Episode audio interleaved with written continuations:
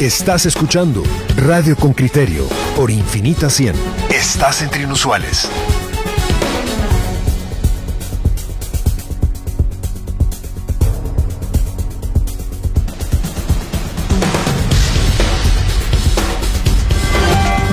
Esto es El Debate con Criterio.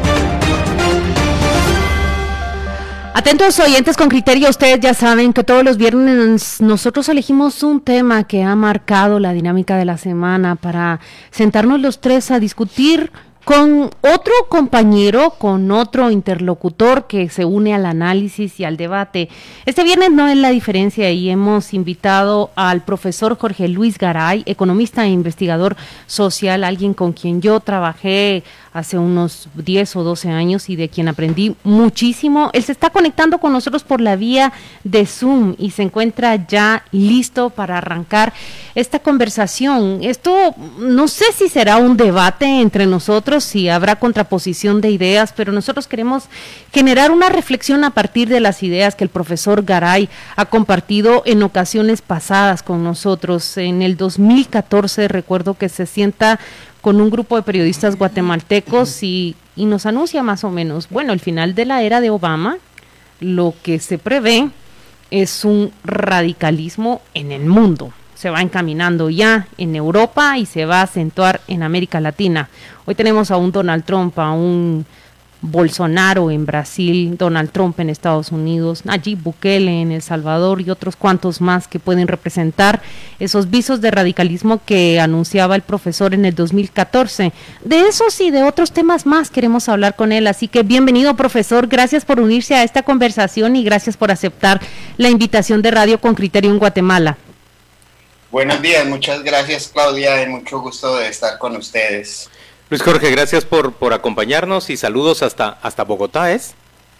Correcto, sí señor. Pues saludos hasta, hasta la fría Bogotá, que no sé a cuánto habrá amanecido el día de hoy, pero nosotros estamos a cosa de 16 grados centígrados, eso es tibiecito para ustedes.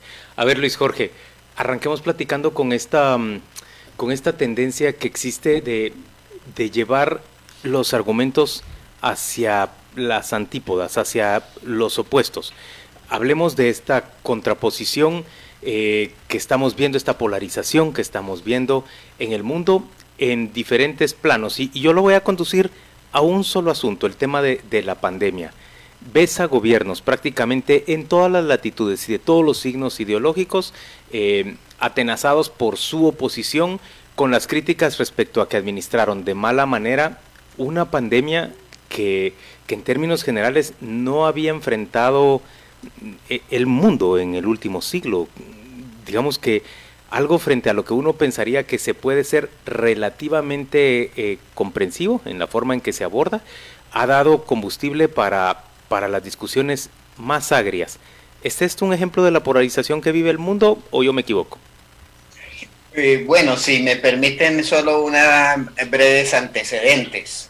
Antes de la pandemia ya se venía acusando en las últimas décadas, especialmente en la última, una crisis del modelo neoliberal capitalista en varias partes del mundo, donde había llevado a una inicios de polarización. Eh, por un lado, aquellos críticos eh, sobre el modelo neoliberal y que especialmente desde los países del norte empiezan a proponer la necesidad de transitar a un modelo post-neoliberal e incluso postcapitalista, como lo mencionó y lo analizó con cuidado Piketty, entre otros autores. Y como respuesta a esta crisis del modelo de acumulación capitalista neoliberal y de la crisis del sistema socioecológico y ambiental en el mundo, surgieron por el otro lado, un antagonismo muy serio con lo que algunos autores de países del norte se han denominado con el surgimiento de las democracias iliberales de diferente tonalidad, entre inauguradas con Trump en Estados Unidos, en su momento con Salvini en Italia, mm. con Bolsonaro en América Latina, por el lado de la ultraderecha, pero también con movimientos populistas supuestamente de izquierda como Venezuela de Maduro y Nicaragua de Nicaragua.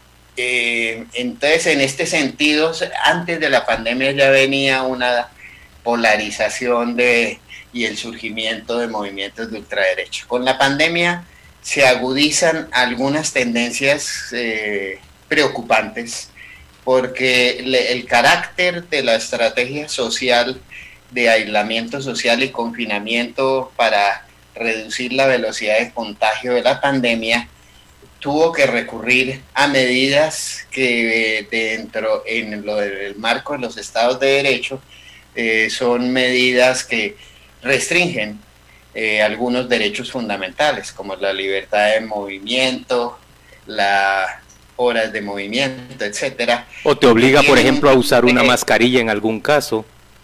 Exacto, el uso de mascarillas, etcétera.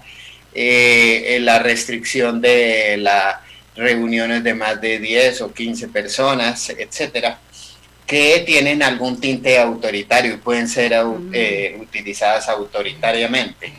Entonces, eh, el gran riesgo de la humanidad y de muchos países era si este tipo de modalidades eh, se podrían ir adquiriendo una legitimidad y una cierta normalidad y legitimación que pudiera ir eh, dándole mucho más sentido a esos movimientos de ultraderecha de un Estado de derecho con cada vez menos derechos, que es lo que se llama los regímenes iliberales. Y en eso estamos. El mundo está hoy eh, debatiéndose sobre qué modelo pospandémico es el que es más adecuado para el mundo, tanto en cuanto a Estado de Derecho como cuanto a modelo de acumulación. Y, en eso hay tendencias extremas que nos lleva a pensar y plantear que esta es una de las temáticas más eh, urgentes que afronta la eh, humanidad en el, en el periodo de transición de la pandemia. Profesor, y en el análisis inmediato que uno hace, mm, no después, sino en plena pandemia, ¿no le parece que esos gobiernos de derecha y liberales, como usted lo llama, de verdad que son los mm, perdedores, al menos en este hemisferio? O sea, Bolsonaro no lo ha hecho bien, tampoco Donald Trump lo ha hecho bien y entonces el coronavirus viene... Pero Andrés Manuel López Obrador tampoco, Y, en otra línea de pensamiento. Eh, entiendo que Andrés Manuel tampoco, pero como ellos han sido más vociferantes y más prominentes, quedan como el gran como el gran fracaso, como que la opinión pública o nosotros los ciudadanos del mundo pretendiéramos ver que así para ver si como, como hablan actúan. No, lo sé, me parecen más perdedores que los otros. Eh, infortunadamente no es tan claro el panorama. El panorama tiene luces y sombras en el horizonte. Evidentemente los movimientos y gobiernos de ultraderecha eh, por muchas razones desconocen el COVID, desconocen la estrategia de confinamiento, desconocen la estrategia de aislamiento social y físico. Y, pero sorprendentemente en el caso de Trump y de Bolsonaro, muy rápidamente, a diferencia de otros gobiernos más, digámoslo así, socialdemócratas o no iliberales, muy rápidamente ellos entendieron que tendrían que hacer unas transferencias monetarias a la clase más pobre y vulnerable de sus países. Y así fue como Trump decidió dar unas transferencias económicas importantes a un gran número de la población y Bolsonaro instauró como seguimiento a un programa que Lula tenía de hambre cero, eh, una política de transferencias para 70, su objetivo era 70 millones de personas en Brasil, con unas transferencias que más o menos podrían ser del orden de 300 eh, dólares al mes durante tres meses. Ahora precisamente Bolsonaro está anunciando pues que habría que reducirlas a la mitad, pero si bien Bolsonaro y Trump han tenido un manejo desastroso de la pandemia en términos de salubridad y del sistema sanitario, sorprendentemente la gente que ha recibido las transferencias en el caso de Bolsonaro le ha dado un respaldo a Bolsonaro, a tal punto que la favorabilidad de Bolsonaro aumentó a más del 40% en este momento, cuando antes, antes de la pandemia, tenía una favorabilidad inferior al 30%. Entonces aquí hay una problemática muy seria, es que los otros gobiernos como el de Colombia no el de Costa Rica, porque Costa Rica tenía una política y El Salvador una política social muy activa para atenuar los impactos de la pandemia, gobiernos como el colombiano y algunos otros de América Latina han sido demasiado cautos, tímidos y timoratos en términos de tener políticas sociales activas que atenúan y contrarrestan los impactos más desfavorables en términos económicos y sociales del COVID, que es precisamente sobre la población pobre y vulnerable, que es la población informal en nuestros mercados laborales, que en el caso colombiano, por ejemplo, llega hasta el 60% y que ha llevado la pandemia a que la pobreza monetaria, que en Colombia antes del COVID era 27%, hoy día nuestro estimativo es que debe ser del orden de 40-45%, lo que en América Latina muestra la CEPAL es que la pobreza puede haberse aumentado en 40 millones de personas y que en consecuencia de todo lo anterior, América Latina está a portas en cinco meses de haber perdido más de una década de comillas avances sociales eh, en términos de pobreza y desigualdad. Eh, profesor, yo no sé si, emplea usted un, término erróneo al hablar de ultraderecha y confundirlo con el populismo. Eh, para mí el señor Trump no es ultraderecha, es un populista al igual que lo es el señor Bolsonaro, y también al igual que lo es el señor Andrés Manuel López Obrador. Yo creo que hablar de ultraderecha, en vez de decir lo que son populistas, eh, eh, pareciera que se encadena un, término ideológico eh, que en mi opinión no corresponde. Mm, y, y además hay que hacerse la siguiente pregunta. ¿Esos populistas llegaron ahí después de unos gobiernos de, un, de una izquierda radical o moderada fracasada? y eso hay que reconocerlo. ¿Por qué llegaron esos populistas a ser populistas? El caso de México es justamente al revés, a ejercer esas acciones de populismo que no ideológicamente, porque no existe, en mi opinión, ninguna ideología en estos personajes. ¿Por qué llegaron ahí? Eh, llegaron ahí porque fracasó justamente la lucha ideológica y nos fuimos a ese umbral indefinido del populismo que en mi opinión no tiene una ideología marcada? Bueno, ahí hay un debate, estimado colega, muy fuerte de que no tenga una perspectiva ideológica, obviamente que la tiene. Y él tiene una marcada ideología de derecho, sin la menor duda. Pero bueno, vayámonos y acordamos también que es populista, pero con ideología, no sin ideología. Pero independientemente de ese debate, el fondo de la cuestión es que tampoco es cierto que el eh, gobierno del PT haya fracasado en términos de avances sociales eh, en reducción de pobreza, en reducción de desigualdad, en eh, reducción de concentración del ingreso.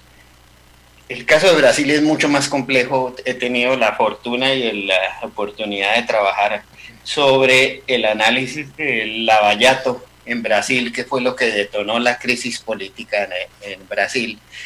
Y evidentemente lo que pasó en Brasil fue no una quiebra ideológica y un insuceso ideológico, sino eh, que hubo un avance de una penetración en la cooptación del Estado corporativa a través de la financiación de todos los partidos políticos, no el PT, de todos los partidos políticos para poder cooptar el proceso de contratación pública de las principales empresas estatales del Brasil y que por razones X, Y y Z eh, se concentró la investigación en su primera etapa única y exclusivamente en el PT. Con ello no quiero justificar de manera alguna la participación en la financiación ilícita de las campañas y de eh, políticos en Brasil, pero lo que quiero resaltar es que fue un proceso de cooptación institucional del Estado por parte de las corporaciones, eh, en este caso empresas constructoras más importantes del Brasil, eh, que al tener la investigación concentrada únicamente en el PT, obviamente llevó a una reacción popular en contra del PT y a favor de otros movimientos, pero lo que es en el fondo claro es que esto fue todo el sistema político. Es una cooptación que trasciende banderas, colores e ideologías. En realidad es una, una cooptación de los intereses corporativos que independientemente del gobernante de turno, lo que interesa son los negocios. Correcto. Lo que pasa es que Aldo, eh, que no Aldo Moro, que Moro, eh, el juez del caso en su momento, por razones que no quiero entrar a debatir ahorita en este momento, eh, pues concentró la investigación judicial solo en PT como primera etapa. Y es hasta ahora la única que se ha surtido. Y eso llevó a unas consecuencias políticas ideológicas que llevaron al surgimiento está bien del movimiento de Bolsonaro populista eh, que por naturaleza y que ha tenido un reforzamiento con la pandemia a pesar de su desacertado manejo sanitario de la pandemia, pero su muy eh, oportuno, por no hablar oportunista, política de transferencias a la clase más desfavorecida del Brasil. En el caso de, Trump, yo no diría que eh, el gobierno de Obama fue un fracaso y que llevó a un fracaso, sino que hubo una polarización evidente que llevó claramente a la posibilidad del resurgimiento de un populismo, por ahora dejémoslo así, de Trump con una política que contrasta claramente con la política de Obama.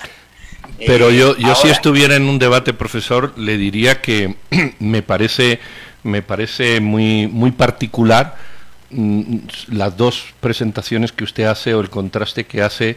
Yo soy profesor de ciencia política, por eso, por eso me permito incidirle en este tema las presentaciones que usted hace o el contraste entre Brasil y Estados Unidos. Es curioso que para justificar lo, lo que hizo el PT, eh, que, fue una manera delincuenta eh, absolutamente y que llevó a, transformar la sociedad de un lugar a otro, de, esa izquierda eh, que, que, delinquió y que fue procesada eh, a Bolsonaro, digo usted, bueno, y los demás también estaban, pero no están. Eh, cuando lo que está demostrado, de momento, como usted dice, pero es lo que está demostrado, el hecho es que el PT fue un partido que cooptó el Estado y que delinquió, y de ahí se dio un salto a Bolsonaro que no es mejor, pero que no está procesado. Al igual que, que, y cuando usted compara Estados Unidos, dice, bueno, el señor Obama no fracasó. Por supuesto que fracasó, profesor. Si no hubiera fracasado, se había vuelto a votar demócrata. Por supuesto que fracasó. Bueno, se votó Cuando, 3 millones más demócratas. Sí, pero hay un sistema político. republicano. Yo lo sé, pero no cuentes eso, cuenta el sistema político que hay. Es el sistema político. Cuando un país en su sistema político, claro, si diseñamos el sistema político, entonces no estamos hablando nada, porque las reglas del juego están puestas antes de la elección. Pero, pero déjame terminar el razonamiento si, un país que está votando demócrata desecha a demócrata y vota a un señor Trump, es justamente porque hay un fracaso de la política demócrata. Si no, ¿cómo se explica? No podemos pensar que hay un movimiento natural o filosófico o cooptador que hace que las elecciones cambien. Sencillamente hay un cambio porque lo que había fracasó. En Brasil, por delincuentes, y en Estados Unidos, por una falta de ejercicio político que el ciudadano valoró mejor en otros candidatos. Bueno, eh, sobre Brasil, que conozco el caso, hemos escrito ya tres libros sobre el caso de Brasil, en detalle sobre el Lavallato. Y no estoy justificando y ni nunca se ha justificado la cooptación por ningún partido. Lo que quiero decir es que el hecho de que solo se haya inculpado por razones metodológicas y políticas el PT, ex, eh, culpando a otros partidos que también participaron de la misma manera, llevó a determinar en buena medida, no solo esa, esa la razón, el éxito del movimiento populista de Bolsonaro.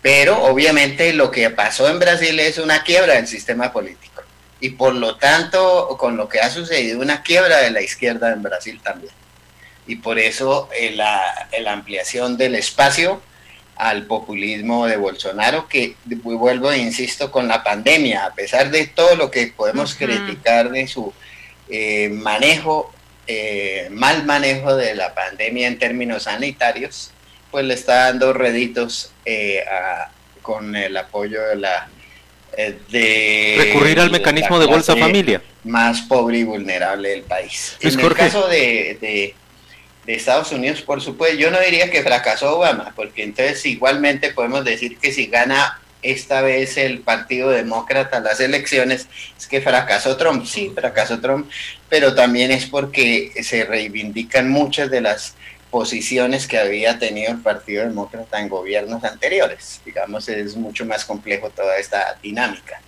Eh, pero bueno, es, todo esto es parte del debate, pero lo de Brasil es importante que el orden de los factores en el proceso Lavallato sí fue un influyente fuerte en el transcurso de las elecciones del Brasil.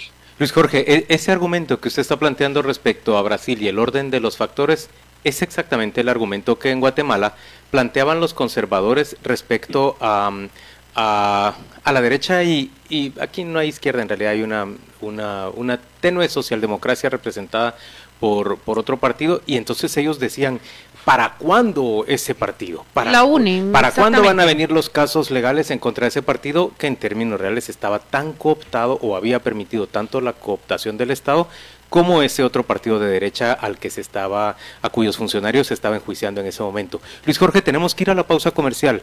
Le rogamos que se mantenga en la línea. Yo quisiera volver para, para discutir sobre eh, exactamente en ese marco que usted y Pedro plantearon, la elección de Estados Unidos.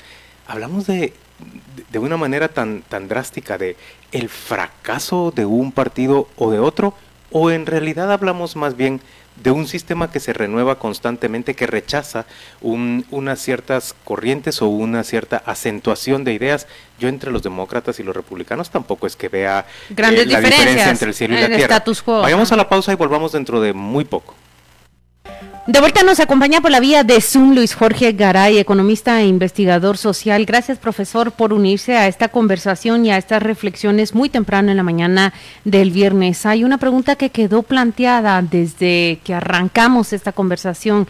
Mi compañero Juan Luis le preguntaba por qué estamos tan polarizados. ¿Qué explica la polarización que hay en Guatemala, en Brasil, en Estados Unidos, en el mundo completo? Luis Jorge, quisiera añadir un elemento a eso es miedo lo que nos, nos polariza, miedo a, una sensación de cambio que quizás sentimos que va demasiado rápido. Eh, bueno, muchas gracias. Eh, yo creo que voy a empezar por la última que me parece fundamental. Eh, siguiendo un poco los planteamientos de Ulrich Beck del 2003 hacia acá, evidentemente con el modelo neoliberal globalizado, y con los cambio técnico, tecnológico, eh, estamos cada vez más entrando en una época de incertidumbre sistémica, de incerteza, una época de... Y la pandemia ha agudizado ese, eh, esa sensación y esa realidad de incertidumbre sistémica social. Eh, entre otras porque la pandemia no está desligada del proceso de socioecológico de crisis ambiental, ecosistémica del agua, etcétera, climática, eh, que lleva a, plantear que el futuro probablemente haya no la pandemia, sino otro tipo de fenómenos eh, naturales y no naturales que lleven a alterar el estado de cosas vigente. Y la pandemia lo que ha llevado es a cuestionar incluso la seguridad de la continuidad, por lo menos temporal, del modo de vida al cual creíamos que ya era asegurado independiente de cualquier circunstancia. Y esto lleva a algo muy fundamental. Por un lado, a que los estados adquieren un nuevo papel, que es cómo gestionar la incerteza sistémica y cómo prepararse para poder actuar de la mejor manera posible ante algún tipo de hechos inesperados que tiene carácter colectivo. En segundo lugar, algo que es fundamental a, mi juicio es que la pandemia eh, desde un principio llevó a un cuestionamiento en el mundo.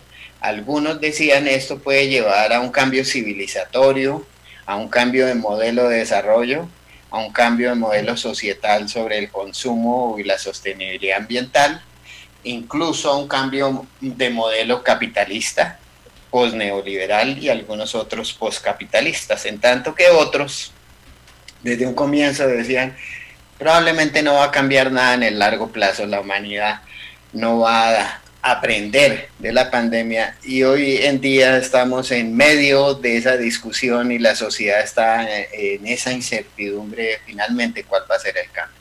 Y eso se ve reflejado en términos del modelo de Estado, del modelo de globalización y del modelo, por ejemplo, multilateral al cual se está abocando el mundo.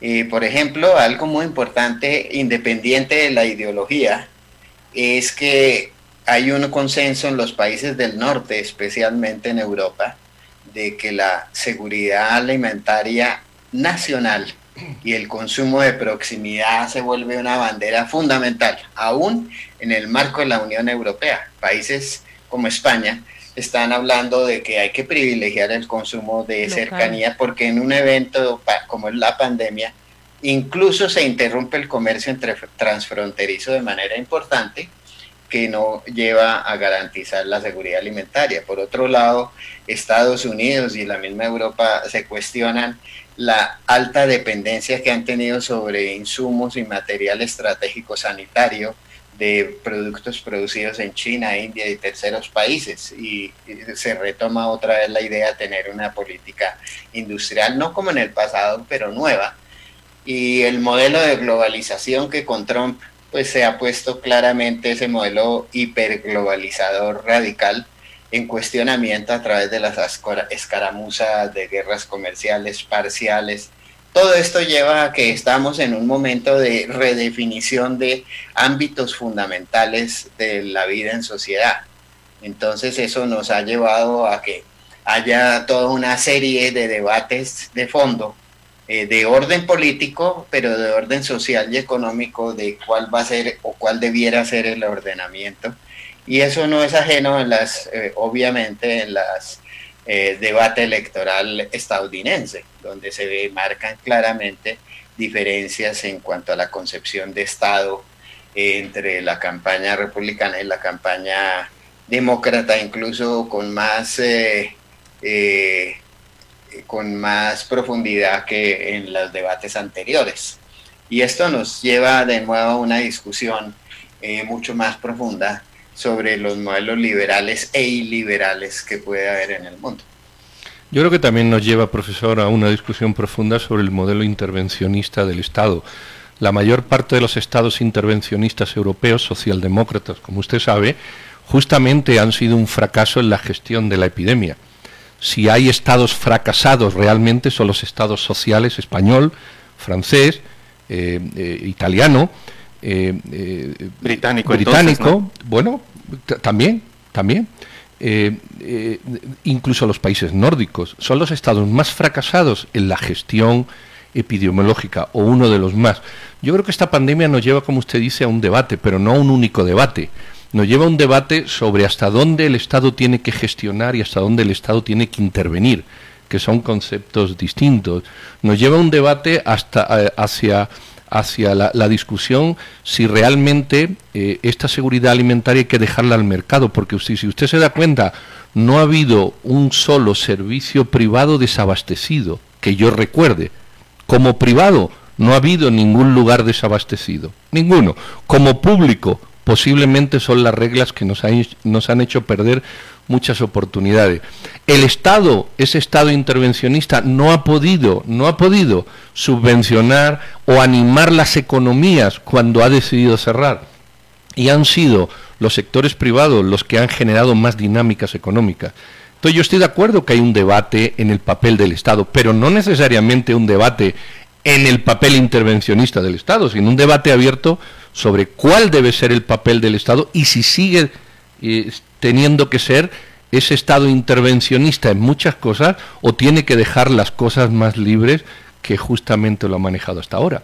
Solo Luis Jorge, yo añado un, argumento, es que hay, muchos de los que plantea Pedro con los que no, no puedo estar de acuerdo. Justamente veo que han sido los estados con su intervención, como la que usted nos planteaba de, de Bolsonaro vía esas eh, entregas de, de, bonos mensuales o de parte del señor Trump con esa entrega del pago de los 600 dólares a la semana, eh, han sido los que han mantenido en buena medida a la mayor parte de, economías. Y luego, si yo tengo que ver hacia esa Europa de la que me está hablando Pedro, que no todos los países fracasaron, Alemania más bien tuvo un éxito, también debería ver hacia un Asia en donde unos gobiernos sumamente autoritarios y con una concepción muy distinta a la que en Occidente se tiene de, democracia, han enfrentado con mucho más éxito la pandemia.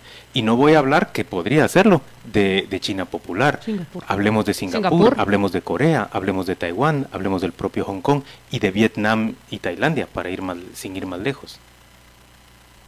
Correcto, no, yo creo que el debate es de fondo, pero yo tengo una concepción diferente a Pedro. ¿En, qué términos? Cuando hablamos de seguridad alimentaria, el Estado no va a dedicarse a expropiar tierras en Europa, digo, y ponerse a hacer la producción de alimentos básicos para la seguridad alimentaria. Por el contrario, lo que busca es que lo privado, el campesinado europeo, bueno, la economía eh, agrícola pequeña, la mediana, sea la encargada de esa seguridad alimentaria, no el Estado, pero el Estado debe crear las condiciones propicias para que esa actividad privada se desarrolle.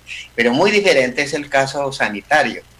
En España y en algunos países de Europa como Italia también, el debate hoy es, no sería que se mercantilizó excesivamente el sistema sanitario en estos países dentro del estado de bienestar que llevó a que en un momento de crisis ese sistema privado de mercado no pueda responder debidamente y que eventualmente, digo eventualmente, un modelo más público hubiera podido atenderlo de una mejor manera. Pero más público, más público que la sanidad en España es imposible. Pero Estados Unidos es un fracaso también bajo ese modelo. Más público que la sanidad pública en Europa, no hay nada más público. Apenas un 10% de la población europea utiliza la sanidad privada. Casi no existe la sanidad privada en Europa. Pero hubo un avance. Por ejemplo, yo vivo en, España, ¿no? En este, este año no, porque pandémicamente estoy en Colombia todo el tiempo. Pero, eh, digamos, hubo parcelas del, eh, del, servicio sanitario que sí se privatizó. Ahora, lo que, eh, independiente de ese debate, es claro que la idea no es volver a un estatismo de los años 60 o 70, donde el Estado hace todo, ni más faltaba, pero donde haya unas políticas regulatorias mucho más eficientes, donde la acción pública, privada y comunal sea más orquestada en muchos de esos ámbitos del Estado. Pero no se trata de ir hacia un Estado estadocéntrico, ni más faltaba. Eso sí, creo que hay un consenso. Pero bueno, esto es un tema que está en debate y justamente hoy día en los países tanto europeos como de América Latina, ese es uno de los debates cruciales que debemos zanjar, desarrollar y ojalá transitar a la creación de un modelo de Estado no estadocéntrico, no mercadocéntrico, sino un Estado mucho más eficaz. No, mucho más equilibrado, ¿verdad? Eh, hablando solo del sistema sanitario. Profesor, usted mencionó algo, una tendencia que se estaba observando en plena pandemia, y es esa recurrencia de los países, tanto en Asia, en Europa, como en América Latina, a el, el, el consumo de las proximidades. Eh, ¿Qué pasa con la globalización después de la pandemia? Eh, ese, es, un tema muy interesante y muy... Eh, recientemente ha habido varios foros de ah, expertos, analistas sobre el tema. Y algunos, eh, digamos, desde la perspectiva pues no, neoliberal, llamémoslo así, que no es un no es un insulto, pero es una característica. Dicen, el modelo globalizador que tuvimos desde los noventas hasta la, la década pasada ya no se va a poder repetir, porque eh, va a haber un modelo mucho más regulado y mucho más, eh, yo lo llamo estratégico, de globalización sin que se renuncie a la globalización, mientras que otros más radicales dicen, eh, por el otro lado, dicen la hiperglobalización se va a revertir parcialmente y vamos a llegar a un sistema multilateral mucho más regulado mucho más estratégico y mucho más poroso del que conocimos, digamos, a comienzos de los años 2000. Y eh, aquí viene todo un debate de la continuidad o no, o la modificación o no de muchos TLCs en el mundo, que apenas se está insinuando el debate. Entonces lo que yo quiero plantear simplemente es decir que eh, políticas que se daban ya por dadas vuelven a ser objeto o sujetas de análisis de, a la luz de las consecuencias de la pandemia que pueden llevar a una alteración del modelo que conocemos en las últimas décadas, a un modelo post-neoliberal que tendríamos que entrar por construir. No creo que se den condiciones de crear un modelo postcapitalista en el próximo futuro, pero sí un modelo post-neoliberal que de pronto tenga unas consecuencias eh, mucho más de mayor efectividad y eficiencia a nivel mundial. Pues, pues yo creo, profesor, que va a ocurrir exactamente lo contrario. Yo creo que esto es una situación que los intervencionistas están aprovechando para definir un estado interventor que yo desde ya desecho. Si algo se ha visto en la pandemia es que la globalización y el modelo liberal funciona mucho mejor que el estatista. Las empresas que han crecido son Amazon, justo eh, en una globalización. Se importan medicinas de cualquier lugar del mundo o se quieren traer recursos.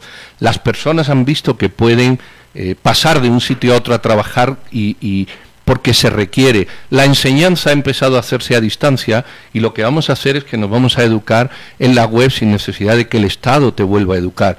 Si algo se ha visto en esta pandemia es que el modelo liberal es justamente más eficiente en crisis que el modelo intervencionista, lo que no significa que el Estado, como usted dice, tenga que dar las garantías de que las cosas se den con un buen sistema de justicia y otras cuestiones. Pero si algo se ha promovido ahora, si algo ha funcionado ahora, es la capacidad del ciudadano de engancharse a cualquier lugar ejerciendo su libertad sin que el Estado le ponga trabas y le ponga pegas. Que yo sé que hay toda una corriente por justificar exactamente lo contrario decir, ven la pandemia, el Estado tiene que intervenir más. Pero si uno ve, los restaurantes lo que han hecho ha sido cerrarse y distribuir la comida. Y uno llama y lo traen y llama donde le da la gana y pide y va y viene. Eso es lo que el Estado no quiere. Las medicinas uno las consigue llamando por teléfono. Aquí o en Sebastopol y se las van a terminar mandando. Justamente esa libertad y esa globalización que permite que el ser humano se relacione por encima de las imposiciones del Estado es otra de las facetas que ha quedado aquí que yo creo que en algún momento, eh, pues a lo mejor el ciudadano termina valorando más, pero ojalá lo veamos usted y yo con los años. Luis Jorge, usted cierra esta conversación. ¿Cómo? Usted cierra esta conversación, por favor, con sus últimas palabras antes de Quería solo comentar una cosa de lo que dice Pedro, es Pedro, si no estoy mal. Sí, así es, así es. Eh, eh, la educación, por ejemplo. pensemos en América Latina, pero en, España aplica guardadas proporciones similares. Usted dice, nos movimos a una educación virtual a través de la vía digital. Es cierto, eso es una tendencia que tiene ciertos inconvenientes serísimos en términos de la socialización del aprendizaje y de la vida social, pero aparte de ello, usted dice, bueno, eso demuestra que no es el Estado, que no es... Pero yo le pregunto, en América Latina, las zonas rurales no tienen internet. No, el campesinado no tiene capacidad de adquisición de los equipos necesarios. En las ciudades pasa guardadas proporciones lo mismo. Si no hay un Estado que garantice que haya la accesibilidad universal a ese medio global que es la digitalización, que estamos de acuerdo la eh, globalización tecnológica ya ningún estado la puede parar a no ser que se entre en un estado totalmente autoritario, etcétera, etcétera. Pero ahí se requiere estado, pero no es el estado el que provee todo. El estado es el que regula y garantiza las condiciones de acceso a la universalidad y por eso es que se requerimos una nueva visión de estado. Hmm. En ese sentido es que creo que el planteamiento que el debate es fundamental y que lo debemos desarrollar teniendo en cuenta las condiciones sociales de cada país. Muchas gracias al profesor eh, Luis Jorge Garay por unirse a este debate este viernes. Muchas gracias por, por el tiempo. Muchos saludos y que estén todos bien allá en Bogotá, Colombia. Nosotros eh, vamos a seguir. Gracias, Claudia, Pedro y el otro colega. Juan Luis. Juan Luis. Mucho gusto. Muchas este debate y espero que haya sido interesante para la audiencia. Todos los debates son interesantes. Sí que lo es. Aquí hay muchos comentarios de los oyentes interesados en las reflexiones que nacieron de esta conversación. Muchas gracias. Un feliz viernes para ti. Y lo mismo para ustedes y gracias.